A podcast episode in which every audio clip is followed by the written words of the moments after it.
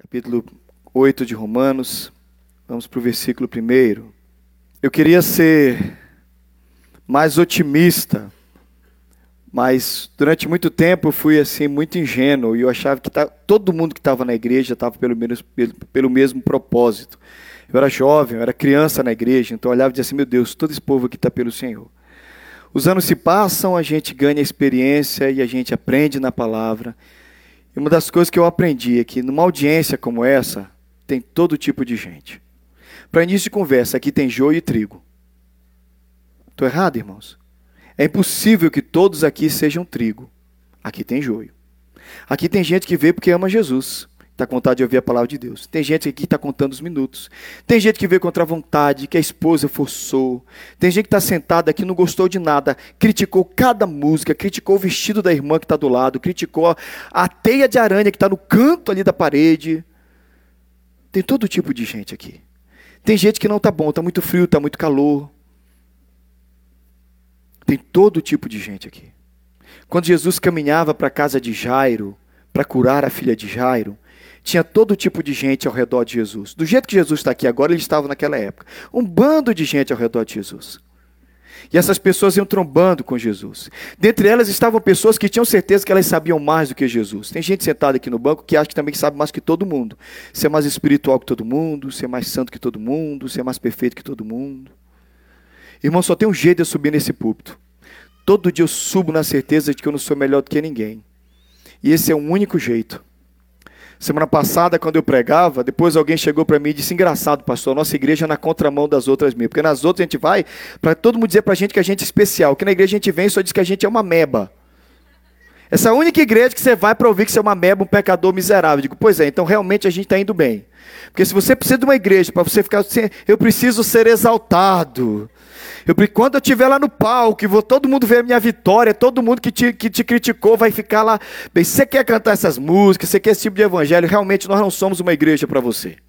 Nós não somos. Se você precisa de muita autoajuda também, nós não somos uma igreja para você.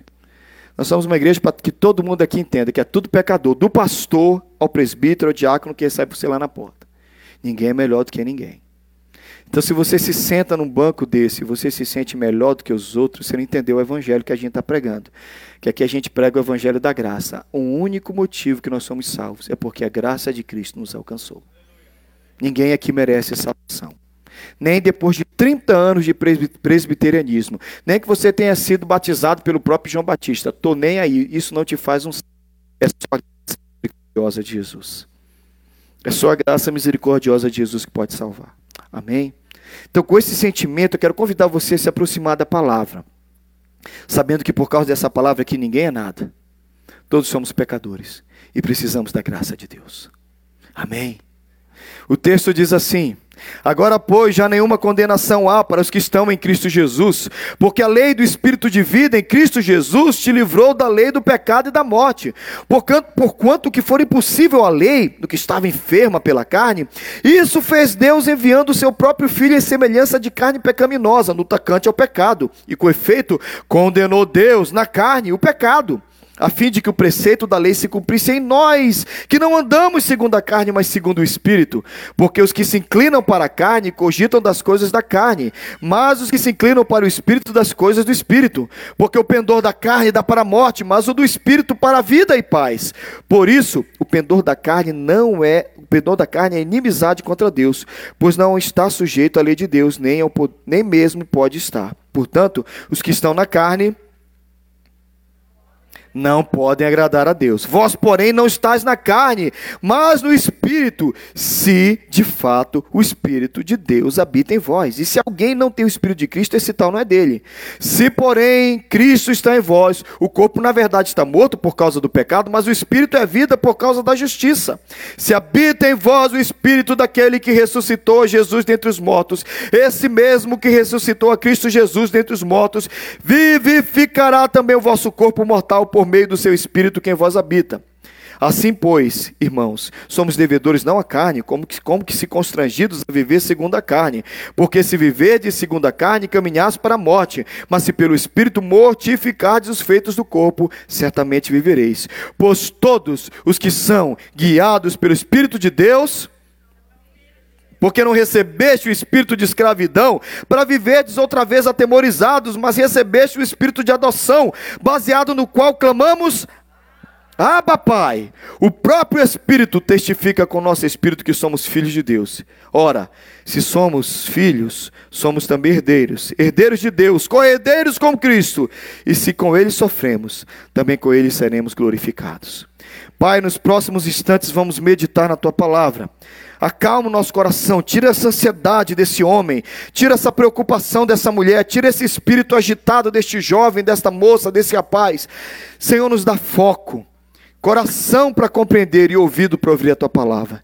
Palavra que nos próximos instantes nós sejamos fortalecidos e que a nossa vida honre o teu nome a partir da tua palavra na nossa vida. É a minha oração. Tem misericórdia de mim que preciso ensinar essa palavra, Senhor. Me ajuda a compartilhar algo que mude e fortaleça meus irmãos e meus irmãos.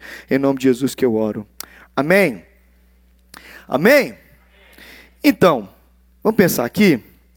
Eu acho o montanismo alpinismo, esse tipo de esporte, um negócio maluco. Você pensa que coisa louca, essa é uma parede de 90 graus, o cara está subindo. Pensa que loucura subir esse tipo de coisa. Ainda que você tenha aparelhos, ainda que você tenha tudo, cara está ali no finalzinho, ele está usando uma fenda entre as duas pedras, talvez a imagem não esteja tão boa. Ele vai pegar um dos grampos, esse grampo ele vai tentar colocar aí agora, porque é de grampo em grampo, eles vão passando as cordas, e as cordas vão sendo colocadas, e a partir disso eles vão subindo a montanha. E esse é um jeito muito interessante de fazer a obra, né? de fazer esse processo. Vamos subindo. Lembra a nossa vida com Deus. A nossa vida com Deus é assim, a gente está subindo essa montanha. E de vez em quando a gente cai. Mas a pergunta que fica para mim e para você é o que, é que te segura quando você cai? Porque a gente sempre escorrega. Queria poder dizer que todo mundo aqui sobe a montanha assim, ó. A gente vai. Mas todos nós aqui conhecemos a Todos nós, vamos ser sinceros, a gente sabe que é que a nossa mão escapar. Parece que a gente está tão bem, parece que a gente está tão firme, parece que podia confiar naquela rocha, parece que podia confiar naquela fenda, parece que a gente podia confiar naquele buraquinho ali, e de repente aquilo falha e a gente cai. Você já caiu seguindo Jesus? Eu também. Você já escorregou na subida da montanha? Eu também. O que é que te segura quando você cai? Você sabe que esse tipo de esporte, eles usam cordas, eles usam ganchos, eles usam algumas coisas que eles chamam de stoppers, que são, são pequenos aparelhos que eles entram e expandem dentro da rocha, hexas, uma série de coisas, hooks, e essas coisas eles vão firmando. E a partir daí eles passam a corda. No caso desse rapaz especificamente, o, o amigo dele contrabalanceou a queda, ele não caiu, ele não morreu, porque ele tinha uma corda. Sem corda, a queda é fatal. O que é que te segura, irmão? Na subida, na subida da montanha, eles usam isso aí. Engraçado que a palavra que eles usam para isso é ancoragem. Ancoragem. A gente só pensa em âncora como aquele objeto que o navio tem. Mas quando penso em âncora, toda vez eu lembro especificamente desse versículo. Vamos ler juntos? Temos esta esperança como firme e segura, o qual adentra o santuário interior por trás do véu. Onde você está ancorado? Onde é que está segurando a tua corda? O que é que te prende para você não cair? Você precisa ter alguma coisa te segurando, senão você vai se esborrachar lá no chão. Eu quero te convidar, meu querido minha querida, a olhar para as coisas que nos seguram. Capítulo 8 de Romanos, para mim, é um dos grandes pontos de apoio. Eu encontro na minha subida, na minha caminhada, na minha, na, no meu, nesse processo de subir a montanha, em direção de Cristo, mais próximo do propósito que Ele tem para mim. Como diz o salmista, leva-me para a rocha que é alta demais para mim. Eu encontro em Romanos 8 uma série de uma série de ganchos, uma série de, de cordas que me prendem quando eu estou escapulindo, quando eu estou caindo, elas me seguram. Querido, que você não caia, mas se você cair, que você tenha algumas coisas te segurando bem perto, bem próximo, bem forte, para que você não se arrebente no chão. Amém? Amém? O que é que te segura? O que, te prende? Eu quero falar do que eu vejo em Romanos 8. Romanos 8, irmãos, é talvez o grande capítulo da Bíblia, um dos capítulos mais importantes da Bíblia. Tudo que você tem ali é, uma, é, é, é como se fosse o supra-sumo da nossa fé, é aquilo que apresenta aquilo que, que nós cremos de forma radical. Romanos 8 é importante para você e para mim, porque a primeira coisa que já começa logo dizendo é que nenhuma condenação existe para nós. Já não há condenação para nós. O versículo 1 diz: Portanto, agora já não há condenação para os que estão em Cristo Jesus. É terrível ser condenado por algo. A condenação, a culpa é a pior coisa que você pode sentir. A primeira vez que eu assisti Rei Leão em 1990, alguma coisa, e esses dias eu levei meus filhos para assistir o Rei Leão, a, a, o Lion King. O que mais me chama atenção todas as vezes, eu falei lá no Templo Antigo isso para vocês, é que o ponto de perdição do Simba é que ele começa a entender: eu sou culpado da morte do meu pai, e a culpa faz a vida dele ser destruída. Eu conheci uma pessoa que ouviu do pai a vida inteira, um pai apaixonado pela mãe, o pai apaixonado pela esposa. Do nascimento dessa pessoa, que era bem próxima a mim, a mãe morreu. E um dia, numa discussão, o pai falou: A culpa da minha mulher não estar aqui é sua. Eu preferia que você tivesse morrido, em vez de ter matado a sua mãe. E quando o pai falou isso, era uma criança bem pequena. E ele falou várias vezes. Você já conversou com alguém que se sente culpado por ter nascido e que se sente culpado por ser o responsável pela morte da própria mãe? Eu já conversei com uma pessoa assim. E quem falava isso, claro que era Satanás, mas usava a boca do pai.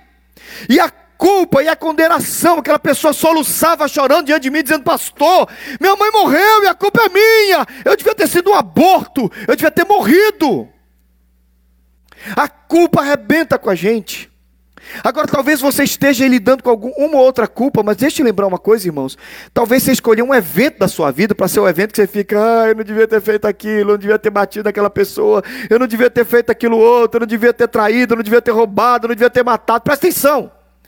Antes de você se sentir culpado por um evento da sua vida, eu quero te lembrar que você é responsável por todos os teus pecados.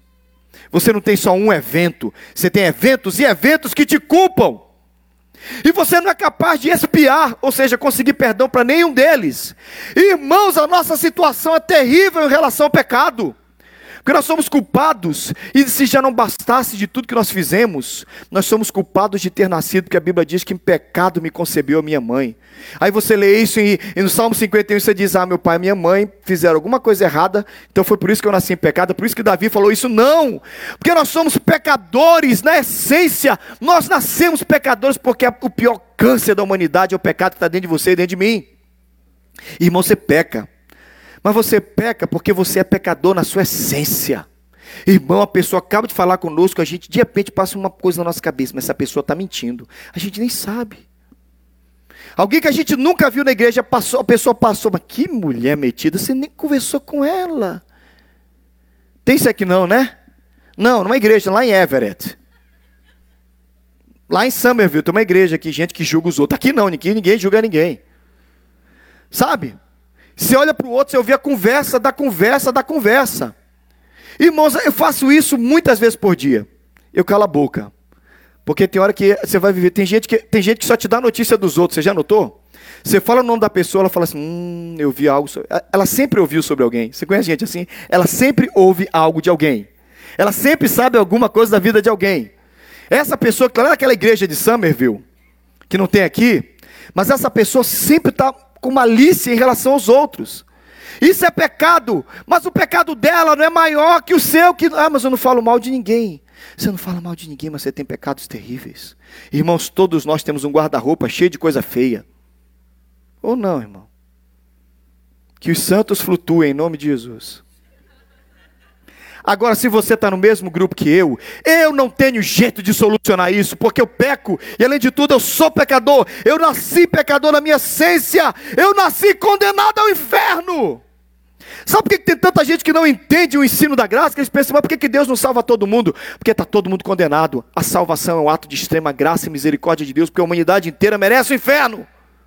Mas Deus, rico em misericórdia, por causa do grande amor com que nos amou, estando nós mortos em nossos delitos e pecados, nos salvou, pela graça sois salvos, isso não vem de vós, é dom de Deus. A salvação é um ato de justificação, no qual Deus olha para o ímpio, pecador, e diz: Eu tiro todo o teu pecado de cima de você, eu coloco sobre o meu filho na cruz, e eu te declaro santo. Por isso que quando eu olho para alguém e digo, meu santo, minha santa, eu sei o que Deus fez. Talvez isso aqui está passando na sua cabeça, estou entendendo nada, não entendeu nada porque você não entendeu mesmo. Mas se você entregar a sua vida a Jesus, você vai ter certeza do que é que é se sentir justificado. Porque você tem um inimigo que fica o tempo inteiro te lembrando: você fez, você fez, você roubou, você matou, você fez. Você não fez nada disso, mas você desejou. Gente, quantos assassinatos que a gente nunca cumpriu? Fala a verdade. Quanta gente que a gente matou na cabeça. É, mais ou menos isso. E você tem aquilo no coração, irmão, nós somos assassinos. Somos mentirosos, somos perigosos, a nossa raça é terrível. Mas Deus vem, nos justifica e derrama sobre nós uma justiça, justiça de Deus.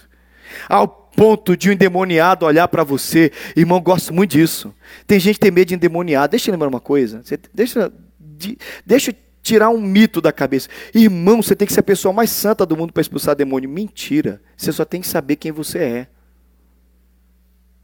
Porque demônio fala o que quer. Eu conheço a sua vida. Eu digo, eu sei que você conhece. Já ouvi demônio. Eu conheço a sua vida, conhece mesmo. Você está me vendo banhado pelo sangue? Porque demônio nenhum tem direito de falar nada sobre a minha vida. A minha vida está debaixo do sangue do Cordeiro. Eu fui justificado. Experimenta fazer isso, cara. Estou debaixo do sangue. E de debaixo do sangue ninguém me tira. Debaixo do sangue do Cordeiro fui justificado, lavado e perdoado. A grande notícia que começa logo e que é a âncora da minha alma, que me prende na caminhada, que me prende na escalada, na subida, e quando eu escorrego eu me lembro: não importa o que eu fiz, o que aconteceu, o diabo não pode me condenar, porque Cristo me declarou justo. Amém. Cristo declarou justo. O que, que, diz o capítulo 5 aí? Rapidinho, abra sua Bíblia. Capítulo 5 de Romanos. Aliás, volta três páginas. Como é que começa? Como? Não entendi, fala alto. Um... Muito bom, positivo e operante. Tem uma outra, 1745. Como é que é a outra versão que diz? 5.1. Quem foi justificado? Porque logo depois disso nós temos o quê? Paz. Com quem? Você está em paz com Deus porque você foi tornado justo. Deus não tem paz com gente pecadora indo para o inferno. A paz com Deus é para você que o sangue te lavou, te perdoou. Você foi justificado. Irmão, a conta está limpa.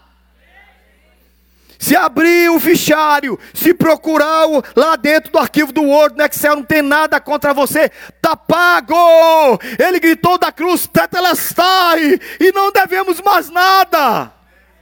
E eu tenho a ótima notícia para te dar. Eu sei que todo mundo diz, pastor, não fala isso do púlpito, mas eu não posso pregar o evangelho errado. Sabe o pecado que você vai pecar amanhã? Está debaixo do sangue. Ai, pastor, então amanhã eu posso pecar? Filho, aí é com você. Se você pensa no pecado de amanhã como uma possibilidade, você precisa cogitar a possibilidade de você não ser um salvo. Porque quem é salvo não quer viver no pecado. Mas eu quero te lembrar, porque o Evangelho ensina que não importa quantos pecados ainda você vai cometer, porque a questão de estatística não tem como negar. Até o dia da sua morte você ainda peca, no último minuto da sua vida você vai pecar. Você vai estar morrendo, vai olhar para a enfermeira e dizer: que mulher chata. Ah! Tem uns crentes aqui assim, irmão. A enfermeira está lá segurando o aparelho para você morrer. Hum, que brinco feio.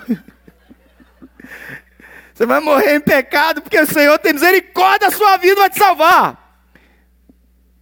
E eu acreditava no outro mito, eu tenho que pedir perdão de todos os pecados, porque se eu não pedir perdão antes de morrer, eu vou para o inferno. Irmão, se eu lembrar de todos os meus pecados para pedir perdão, você lembra de todos os seus? Eu não lembro nem, nem os de ontem. Mas eu sei de uma coisa. Você pensa, pastor é pecador. Mas esse pastor é pecador? Sou, irmão. Eu sou. Mas eu sou lavado. E uma coisa eu fiz, eu não aceitei o pecado da minha vida, eu continuo brigando. E eu continuo sendo lavado no sangue do Cordeiro. Mas eu quero te lembrar, querido, que nós fomos lavados e perdoados. A minha ficha está limpa. A minha ficha está limpa. E se você é de Cristo, a sua ficha está limpa. E o mais bonito que diz lá em Colossenses, né? Que havia um escrito de dívida. Lembra desse texto de Filipenses? Porque na placa, naquela época não tinha Word, não tinha Excel, não tinha nada na nuvem, não tinha iCloud, não tinha nada disso. Então eles pegavam todos os, os pecados, os erros, aquela plaquinha que colocaram sobre a cruz de Jesus, era colocada também na cela do prisioneiro. Estava escrito aqui assassino. Naquela placa era o escrito de dívida, preso porque não pagou. Preso pelos mais variados motivos, a Bíblia diz que Jesus pegou o escrito de dívida, a plaquinha que tinha todos os seus pecados e cravou na cruz. Olha que bênção! Tudo aquilo que você fez, querido, foi cravado na cruz e já não tem mais poder sobre a sua vida. Aleluia. Fomos. Então, quando você estiver pensando em cair, quando você escorregar, quando você detonado cair do alto da montanha, quer te lembrar uma coisa: você foi justificado e justificado para sempre. Temos paz com Deus. Amém? Fala para o irmão do lado: você é justo. Justa. Agora olha para o tio Thales. Olha ele assim: mas é só se você aceitou Jesus. Se você é joio, se você não é crente em Cristo Jesus, isso que eu estou pregando não serve para você. Irmãozinho, você está indo para um lugar bem quente, bem aconchegante. É, não entrega a sua vida a Jesus, não. Não vou pregar o evangelho pela metade, não. Esse, tudo isso é direito para quem diz Jesus é o Senhor da minha vida. Se o Senhor da sua vida é o dólar, se o Senhor da sua vida é um pecado, se o Senhor da sua vida é o que você quer fazer, aliás, se você é o Senhor da sua vida, você ainda não conheceu Jesus, então não posso garantir nada para você. Isso aqui é para quem recebeu Jesus como Salvador da sua vida.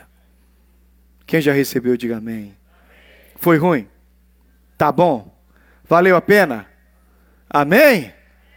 A segunda âncora da minha alma que não me deixa cair é que eu tenho a vida e a ação do Espírito Santo dentro de mim. O Espírito, você prestou atenção que tudo tem a ver com o Espírito. É o Espírito que nos vivifica, é o Espírito que nos levanta, é o Espírito que age em nós. Irmãos, nós vivíamos dominados pela carne. Mas não a carne, cuidado para você não pegar, ficar pegando as tuas células e dizer isso aqui que manda em nós. Não, é a natureza pecaminosa que está dentro de você. Eu uso sempre o mesmo exemplo, mas eu não consigo esquecer do que eu vi uma vez. Eu estava dando picolé para umas crianças. Aí você dá um picolé azul para a criancinha de dois anos. Do lado dela tem uma outra criança de dois anos, você dá um picolé amarelo. Aqui pega o amarelo, olha, ah, eu queria azul. E aqui tinha azul, eu queria o amarelo. Não, às vezes nem troca. Troca que é. Sabe por quê? Porque a cobiça está dentro de uma criança de dois anos. Quem tem bebê de colo sabe que estes seres manipulam com meses. Fazem birra. O primeiro tapa que o meu levou, ele fez birra. Ele, aí chorou com vontade. A outra também. Sabe por quê, irmão? Porque o pecado está dentro do coração do Sabe que é bebezinho? Você acorda e diz assim: Meu Deus, que coisinha fofa, carnudinha, fofinha, seis meses. Pecador merecedor do inferno. Nasceu pecador. Você sabe disso, mãe. Aquele negocinho ele fica, ele aprendeu que ele não precisa chorar, ele faz assim. É. Aí você boba, corre lá. que foi, neném da mamãe? Ele pensa, ah. Ele só precisa de uma vez para ter certeza que toda vez que ele faz, é, você corre. Por último, já faz preguiça. É, ela vem de qualquer jeito. Manipula pecado no coração dessas crianças. Está lá dentro. Ah, gente, o que a Bíblia nos ensina é que você não é pecador porque você peca. Você peca porque você é pecador, você nasceu desse jeito. Mas aí, quando você entrega-se a Jesus, e claro, né, a gente fala entregar a Jesus é uma metáfora bonita, mas na verdade Jesus que, Jesus que te recebe, Jesus que te aceita, Jesus que te elege, Jesus que te traz, e Ele pega e coloca o Espírito Santo dentro de você. E é aqui que a gente tem que dividir o planeta. Tem gente que não tem o Espírito de Deus. Sabe aquele sujeito que lê a Bíblia, lê a Bíblia, lê a Bíblia, ele abre esse livro, ele lê, e lê de novo, e folheia, e folheia, e diz, eu não, entendo nada disso aqui. E alguns de vocês têm tios, tias, avós, avós que mal sabiam, sabiam fazer o beabá. Mas abria esse livro, e esse livro saltava. O nome disso é Espírito Santo. A palavra se torna viva. Ele lê aquilo tudo se torna, meu Deus, Deus está falando comigo. Tem gente que só falta descer um anjo na frente dele e ele não vê. Porque não tem o Espírito Santo de Deus. Querido, você precisa ter o Espírito Santo de Deus na sua vida. A única saída para você é o Espírito Santo. Ele dentro de nós é o que nos age, é que nos faz agir, que nos faz viver, que nos faz transbordar. Irmãos, eu vou falar para você, eu tiro proveito disso todos os dias. Eu descobri que eu não ando sozinho. Eu falo sozinho que nem doido. Eu estou correndo, eu estou andando, eu estou dirigindo. Então, eu descobri, irmãos, Deus está no céu, amém? Jesus está à direita de Deus, mas Deus está aqui também. 24 horas por dia comigo. A plenitude da graça habita dentro de mim. Sabe qual é o nosso problema, irmãos? Nós não desfrutamos do Espírito Santo. Quer ver? Quantos creem que Deus habita em nós? Quantos creem que isso é literal? Ou seja, o Espírito habita em nós. Digam amém. Quantos falaram com o Espírito Santo uma vez essa semana? E aí você fala assim: Deus! Aí você imagina que lá, para além do céu azul do universo, Deus sentado no trono e fala: Ei! Aí Jesus do lado já fala: Papai, papai, papai, é o Thales. Ah! É esse velho gagazinho que você está servindo? Esse não é o meu Deus. Irmãos, eu tenho. Eu gosto demais desse negócio de tecnologia. E uma das coisas mais incríveis é esse negócio de nuvem. Todo mundo tem interligado. A internet é um, é um, exemplo incrível. Todos nós entramos no mesmo site ao mesmo tempo, visitamos o mesmo site, a gente vê coisas diferentes. O provedor dá conta de todos nós. Uma máquina. Imagina. Eu digo oi, o Carlos diz oi. Aí o, o, o, o Glauco diz oi. Aí, aí o Marcelo diz oi. E a gente falou oi, oi, oi, oi. E Deus diz oi ao mesmo tempo para todo mundo, porque Ele é o grande provedor, Ele é Jeová Jireh. E nunca fica busy, nunca fica conexão congestionada, Ele está ali ligado com todo mundo. Mas o melhor de tudo é que Deus não fala oi lá do céu. Ele fala oi do céu morando dentro de você. Deus habita em você. Irmãos, eu ando assim, Deus está aqui dentro. Você já, você já começou a sentir essa alegria, irmãos? Deus está aqui dentro. O Espírito Santo habita em mim. E eu estou sentindo essa alegria maravilhosa. Irmãos, é aquela companhia gostosa. Você fala, papai, o que é que eu faço agora? Irmãos, às vezes eu estou aconselhando uma pessoa, às vezes estou visitando uma casa, às vezes estou dirigindo, e eu faço aquela oração relâmpago. Já fez? Aquela, você fala, Deus, eu preciso de alguma coisa agora em nome de Jesus. Irmãos, quantas vezes vem uma palavra, uma direção, uma voz, um entendimento, o Espírito de Deus habita em nós. A maioria de nós, eu vou usar um exemplo bem ridículo só para você entender como é que nós vivemos. Imagina que você está cruzando o deserto do Arizona, naquela parte, naquela rota que tem quilômetros e milhas e milhas sem nenhum posto de gasolina. Aí de repente seu carro começa, acende a luzinha, vai parar o carro e você encosta o carro, digo, pronto, está acabando a gasolina. Aí você vai atrás, abre o trunk, abre o, o, o, o, o porta-mala, e tem 10 daqueles galões de gasolina, cheio de gasolina. Você abre o porta-mala e diz: Ah, que pena que eles estão aqui. Como eu queria que eles estivessem no tanque. Não é ridículo esse exemplo? É idiota. Eu concordo com você. Mas essa é a sua vida e a minha. Dentro do carro está tudo que o carro precisava para rodar, só não é usado. Dentro de você está tudo que você precisa, o Espírito Santo. Você só não usa. E eu vou provar para você porque não usa. Sabe por que você não usa? Porque você fala assim: eu vou provar para ela que eu sou mais homem que ela. Eu vou provar para ele que eu sou um bom funcionário. Pois eu vou lá, vou dizer umas verdades. A gente anda na arrogância do nosso coração. E porque a gente anda assim, o Espírito Santo não age em nós. Nós temos toda a graça, todo o suprimento, tudo é aquilo que a gente precisa para viver uma vida boa, mas a gente anda no nosso orgulho. E aí o Espírito Santo não vai ficar agindo onde você age. Aí você fica lá, pois eu vai ver, vai ver. Eu sou quem manda aqui agora. Aí você vai falar para sua esposa, irmão, você já percebeu como o diabo te dá as palavras também? Falar uma coisa aqui para os casais. Eu tenho certeza que eu vou dizer agora. O diabo adora dar palavrinhas para vocês, principalmente na discussão. Quer ver? Solteiros aprendam. Quem está aí no vale da sombra e da morte, coloca o rosto no pó. Talvez haja esperança para você. Mas você que é solteiro nessa vida miserável de solteiro, eu tenho uma saída para você, Jesus. Viu? Olha para cá, você que é solteiro aprende. Casais casados. Quem concorda comigo? Teve coisa que na hora da raiva você falou que você nunca pensou disso da sua esposa, do seu esposo. Mas quando você viu, saiu. Levanta a mão aí. Quem deu isso para você? Você nunca parou para pensar isso, não? Porque, eu, não, eu não vou citar você, eu vou falar eu, Thales Farias de Araújo, esse pecador que vos fala. No meio da ira, eu, eu quase não tenho ira, irmão, eu sou um homem brando, manso. Manso, manso, pensa no homem manso, sou eu. É que a mansidão de vez em quando me foge. Eu tenho que ir atrás dela correndo. Mas eu estou lá discutindo com a dona Almira. Mas Almira, eu, aí eu falo, quando eu falo, na mesma hora, eu digo, Deus, mas eu não penso isso. Eu não acho isso dela. Mas eu falei para machucar. Eu falei porque eu estava com raiva. Eu falei porque eu queria mexer com os brios dela. Eu falei porque eu queria diminuí-la, eu queria puni-la porque ela está fazendo o que eu não gosto. Satanás está lá do meu lado. Uau! Ele me deu a palavra errada na hora certa. Eu machuquei a minha esposa. Quantas vezes você já não fez isso? Quantas vezes você já não fez isso com o seu melhor amigo, com a sua melhor amiga? Quantas vezes você não fez isso com o seu colega de trabalho? Quantas vezes você foi irônico, maldoso, malicioso, perigoso? Disse, mas eu nem acho isso dele, mas você criou uma ferida, separou a sua amizade. Isso veio do diabo, irmão. E eu quero te dar uma boa notícia. Tem coisa que vem do Espírito Santo também. E você só está falando dessas coisas do diabo porque você gasta muito tempo ouvindo o diabo e pouco tempo ouvindo o Espírito Santo. Agora que vem a boa notícia para você, nós precisamos ter plenitude do Espírito.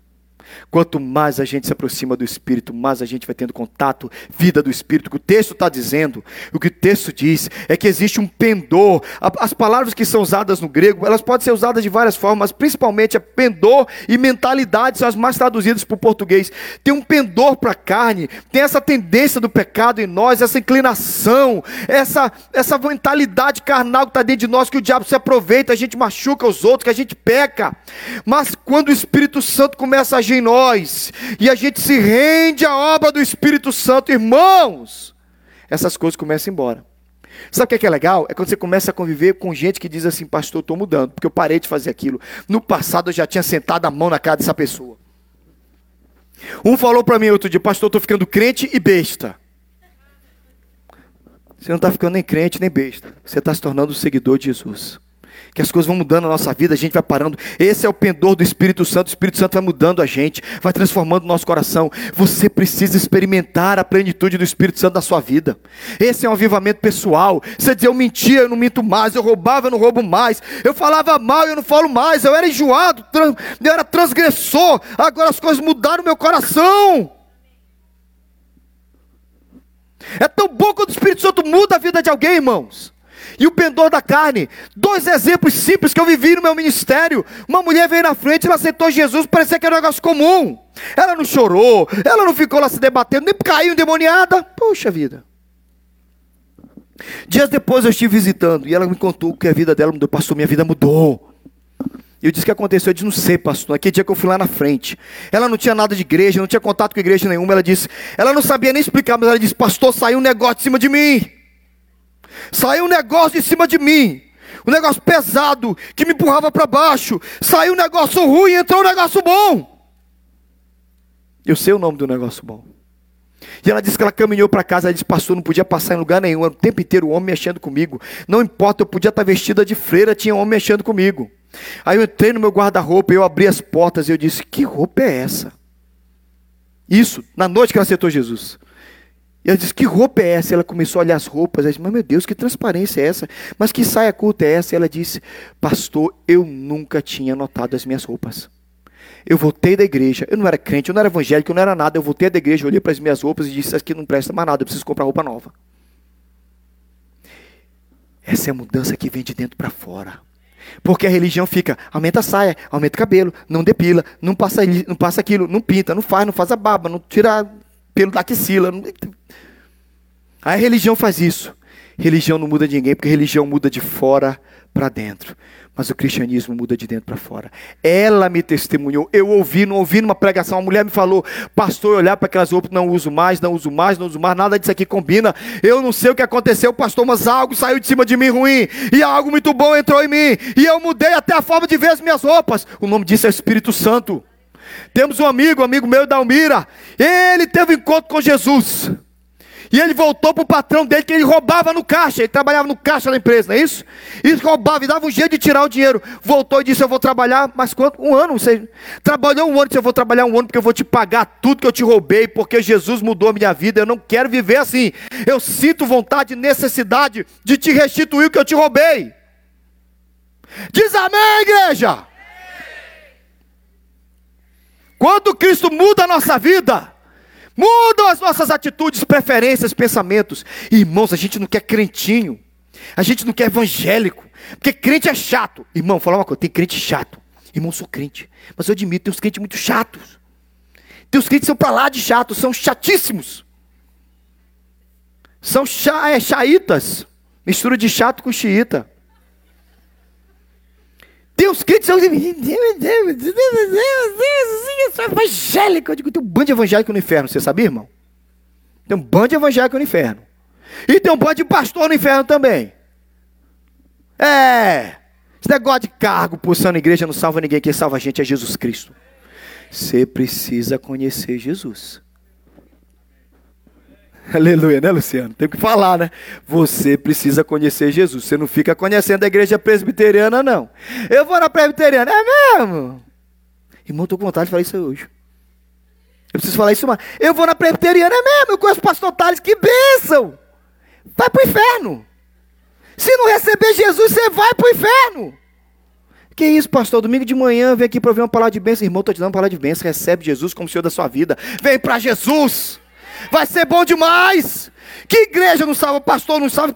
Eu vou te dar um cartãozinho. Ó. A gente batizou ali a filhinha do, do Rodrigo. Ele vai receber um diploma de batizado no dia 11. 11 de agosto de 2019. Alice Azevedo foi batizada. Está salva? Não, meu irmão. Ela vai ter que confirmar diante de Deus que ela é do Senhor. E ela vai fazer isso. Mas você precisa fazer isso agora recebe Jesus como Senhor da sua vida. Vem ser um servo de Deus. Não é ser crente, não, é ser seguidor de Cristo, discípulo do Senhor Jesus. Amém? Aí a vida fica boa. Querido, esse meu amigo foi lá e pagou e mudou de vida e transformou um crente, um servo do Senhor Jesus. Você precisa desse tipo de mudança na sua vida. O Espírito Santo aí dentro de você. Irmãos, o Espírito Santo faz cada coisa com a gente. Ele fala, ele dirige, ele mostra o caminho, ele aponta, ele, ele alerta o nosso coração, ele nos visita nas madrugadas, nos faz chorar quando acorda. Eu estou dirigindo, olhando para o sol, parece que uma coisa fala dentro de mim: olha que sol bonito, eu levanto a cabeça. Olha que árvore bonita, eu digo amém. Daqui a pouco eu estou chorando, parece um besta dirigindo chorando. Oh, Jesus, o Senhor é bom demais. Oh, que maravilha. Oh, o Senhor é tremendo, o Senhor é glorioso. Oh, Deus, o Senhor é minha vida, o Senhor é minha alegria. Eu vou chorando e vou. Sabe o que é isso, irmãos? Eu não sou espiritual. Não é porque eu sou espiritual, não. É porque o Espírito Santo está em mim. Você vai ser uma mulher de Deus na sua casa, o seu marido vai saber disso, os seus filhos vão saber disso, seus colegas de trabalho, quando você deixar o Espírito Santo falar. Menos você e mais do Espírito. Menos de você, mais do Espírito. Você tem que parar de mandar. O bom do Evangelho é isso: a gente para de mandar e ele começa a tomar conta de nós. Eu quero terminar essa manhã, porque eu estou só começando essas pregações aqui, pedindo para você ser seguro nessa verdade. O Espírito habita em mim. Meu irmão que você está aí, eu falei das mulheres, mas deixa eu falar para você, pastor, mas eu sou, eu sou ruim, eu sou mal, eu sou terrível. Posso contar minha última história para a gente almoçar? Posso? Vocês deixam? Amém? Se não deixar, também vou contar. Um conhecido meu foi pastor no México. E ele estava numa cidade lá no interior do México, e, acabando o culto, ele estava lá. A gente vai para a porta aqui. Deus o bendiga, Deus o bendiga. Aí veio um homem. O homem era feio, irmão. Ele disse que ele lembrava de duas coisas do homem. Eram óculos Aqueles óculos de tartaruga, sabe aquele negócio? Feio, fundo de garrafa. E um bigode cheio de caspa. Sabe aquele bigode que você bate assim e, e neva debaixo do bigode? Pastor! Meu amigo olhou para ele. Meu amigo mexicano também. Nada contra os mexicanos. Um pastor mexicano me contou essa história. Não entra na história. Os mexicanos que são brancos que se entendam. Mas como aconteceu no México, eu estou contando que foi no México, pai. Pastor! Ele falou, oi. Ora pelos meus filhos. Por quê? Aí ele foi contando. Eu tenho filho assim, filho assim, desobediente, desobediente. E ele falou mal, falou mal dos filhos. Aí o pastor está lá, a Espírito Santo dentro do pastor dizendo: o problema são os filhos, problema é esse homem.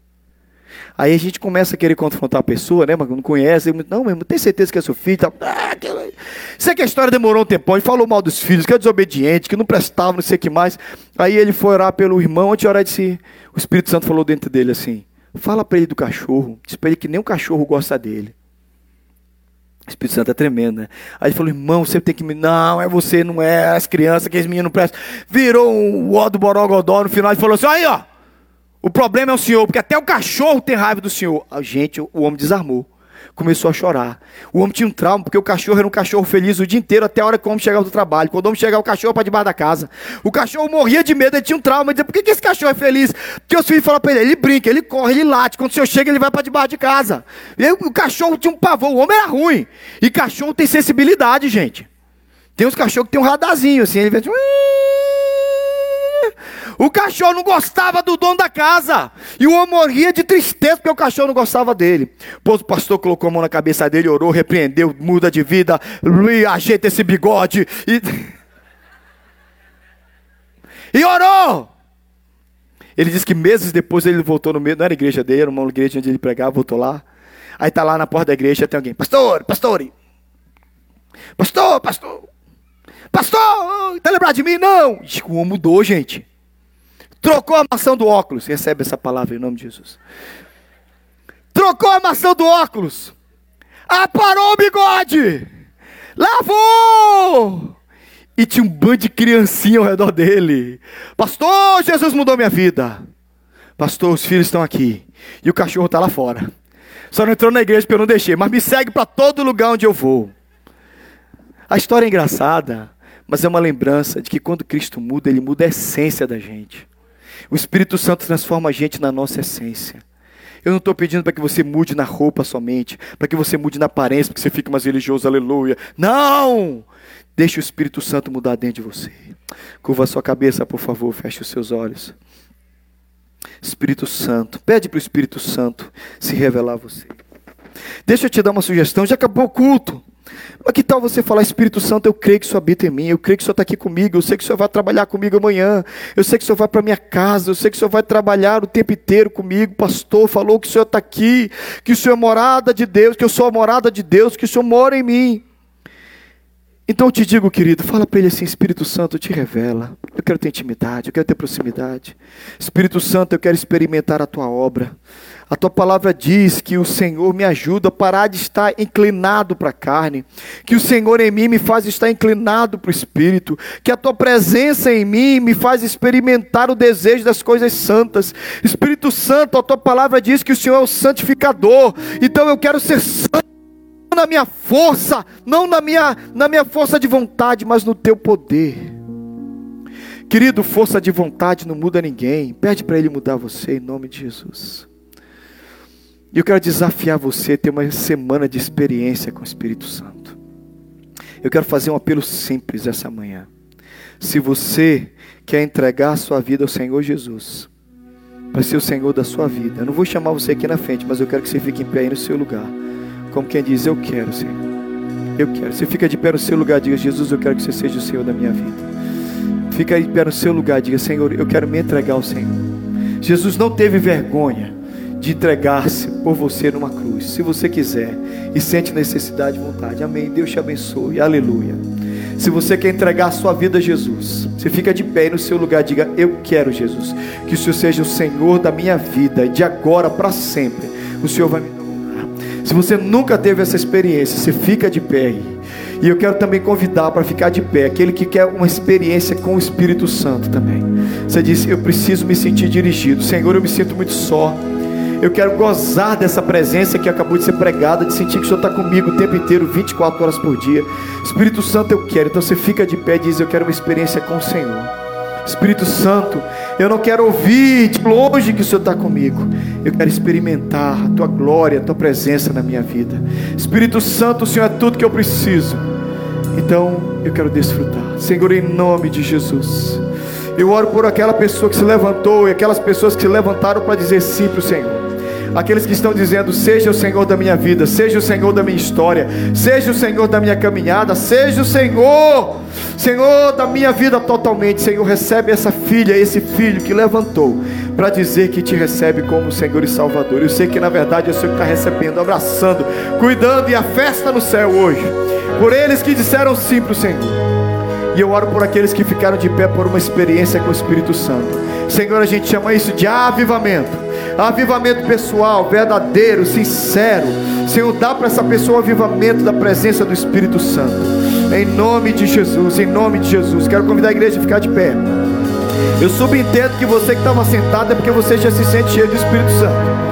Então, se você se sente cheio do Espírito Santo, quero que você ore pela pessoa que está do seu lado e diga: Encha meu irmão, encha minha irmã, derrama graça do Senhor na vida dela, em nome de Jesus, mais do teu Espírito Santo. Irmãos, nós precisamos de mais da presença do Espírito Santo nesse lugar mais no mover do Senhor, mais no agir do Espírito Santo. Eu tenho orado dia após dia, pedindo para isso. Vai ter alguém próximo a você, não deixa ninguém sem ficar um parceiro de oração. Ache um parceiro de oração para você orar aí. E depois, quando você achar esse parceiro de oração, você diz: Senhor, a gente quer a tua presença nesse lugar. Irmãos, eu sou pastor dessa igreja, eu tenho orado para Deus avivar Betel. Com mais do Espírito Santo, mais da presença dele nesse lugar. E eu sei que ele vai fazer. Mais do Senhor, mais do Senhor. Mais do Senhor nesse lugar. Oh, mais do Senhor. Mais do Senhor, mais do Senhor. Mais da sua presença. Deus, faça esse povo ouvir a tua voz. Faz essa igreja conhecer a voz do Espírito Santo. Igreja conhecer o mover do teu Espírito Santo em nome de Jesus. Esse aqui precisa ouvir a voz dele lá no ouvido dele. Em nome de Jesus, fala com ele agora. Fala com ela agora enquanto eu oro. Espírito Santo, multiplica o teu mover nessa igreja em nome de Jesus. E ao final de tudo isso, a glória vai ser toda tua. E o louvor vai ser todo teu. Em nome de Jesus. Quantos creem que o Espírito Santo fala? Quantos creem? Pede para ele falar com você. Feche seus olhos, fala comigo. Aleluia, fala com a gente.